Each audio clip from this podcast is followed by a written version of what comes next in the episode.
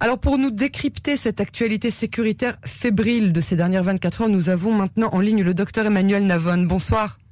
Bonsoir. Merci d'avoir euh, accepté notre invitation de ce soir. Je voudrais tout d'abord que vous nous analysiez euh, l'attention à la frontière nord. Les deux tentatives d'attentat de cette dernière semaine nous prouvent que le Hezbollah continuera d'essayer tant qu'il ne se sentira pas vengé de la mort de son combattant. Comment est-ce que nous devons envisager le dénouement de cette histoire?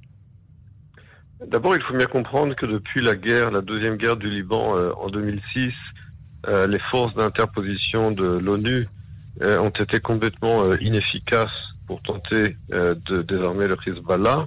le Hezbollah est un État dans l'État qui dispose de à peu près 150 000 missiles, ce qui est plus que l'arsenal de la plupart des pays du monde, dirigés vers Israël et qui se trouve finalement non pas sous les ordres du gouvernement libanais, mais sous les, ordres du gouvernement iranien. Euh, par conséquent, la, tension est toujours latente entre Israël euh, et euh, le Hezbollah. Le Hezbollah qui, bien entendu, tente toujours de tester Israël dans des périodes délicates, dans des périodes de tension. il y a actuellement, évidemment, la, le, le Covid-19, mais également la stabilité politique en Israël. Et le, Hezbollah teste Israël, mais n'oubliez pas également que le Hezbollah ne prend pas ses décisions de façon autonome, puisqu'il est au bout du compte contrôlé directement par Téhéran. Alors, est-ce que justement, on doit envisager encore cette euh, situation euh, euh, constante d'attente de, nouvelles intrusions terroristes du Hezbollah à la frontière? Combien de temps est-ce que nos soldats seront encore en renfort et coincés là-haut? On ne peut pas savoir combien de temps cela prendra. Ce qui est sûr, c'est que Tsahal, il a été ah, décidé. Quel événement doit, à quel événement en fait on doit s'attendre?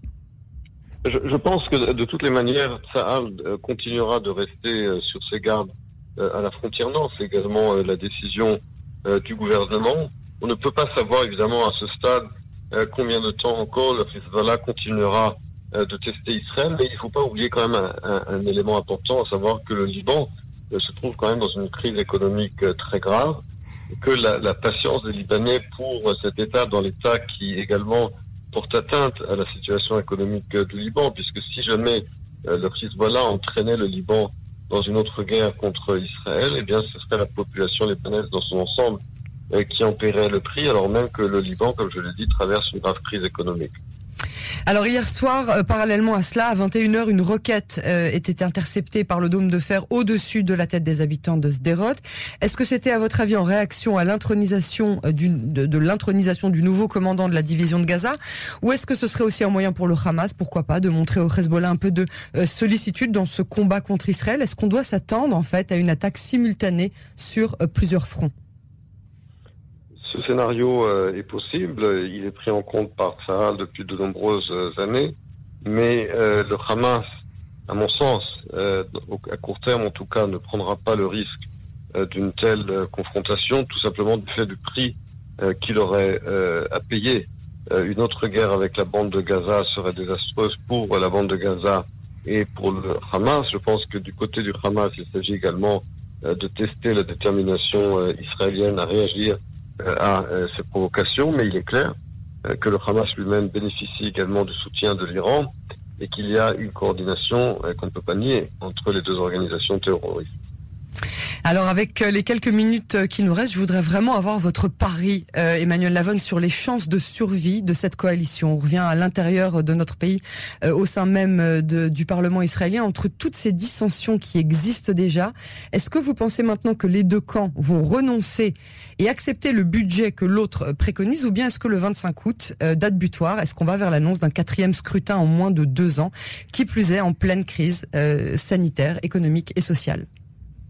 Bien comprendre que l'accord de coalition entre le Likoud et le Parti bleu et blanc stipule très clairement que le budget sera un budget biannuel, ce qui d'ailleurs n'est pas complètement exact puisque pour l'année 2020, il s'agit de, des trois ou quatre mois euh, qui reste à, l'année 2020 après l'approbation du budget. Donc il est faux d'utiliser l'expression biannuelle. Ce serait un budget euh, d'un an et de trois ou quatre mois. C'est ce que, stipule très clairement euh, l'accord entre le, le, Likoud et le Parti bleu et blanc. Et euh, Netanyahu, lorsqu'il dit aujourd'hui qu'il doit repenser cela parce qu'il y a une crise économique du corona, il le savait très bien lorsqu'il avait signé l'accord. Il s'agit d'un prétexte pour Netanyahu d'essayer d'avoir éventuellement des élections anticipées, ce qui serait complètement irresponsable de sa part. Et je crois que si Netanyahou nous emmène à des élections anticipées au mois de novembre, cela, à mon sens, euh, sera l'ultime confirmation qu'il met son intérêt personnel, sa survie politique personnelle, avant l'intérêt du pays, et que si tel est le cas, eh bien, il ne mérite tout, tout simplement plus euh, d'être Premier ministre. Alors euh, c'est un vrai combat de coq parce que le premier qui renoncera euh, sera celui qui perdra les élections d'après, clairement. si Gantz renonce et qu'il accepte, eh bien ce sera de nouveau Netanyahou le vainqueur il restera. Et si c'est Netanyahou qui ou le Likoud en tout cas qui accepte de faire ce budget biennal, eh bien il perdra la face aussi face à ses électeurs à un Gantz qui est pourtant affaibli et dans les sondages et dans l'opinion publique. Non, il ne perdra pas la face puisqu'il s'est engagé dans l'accord de coalition. Euh, si euh, honorer sa parole et honorer un contrat et perdre la face, alors euh, franchement, euh, je ne sais pas ce que signifie avoir une parole et honorer un contrat. Il y a un contrat, il y a un accord de coalition dans lequel Netanyahu a signé qu'il était d'accord pour un, pour un budget biannuel. tenir sa parole et ne pas mentir, ce n'est pas perdre la face. Au contraire, je pense que si on en arrive à dire que être un gentleman, c'est perdre la face, alors ça en dit, très long sur euh, le niveau auquel est arrivée la politique israélienne. Sur ces paroles, euh, docteur Emmanuel Lavonne, merci beaucoup d'avoir euh, accepté notre invitation ce soir et à très bientôt sur les ondes de Canon français. Bonne soirée. À vous aussi, merci, au revoir.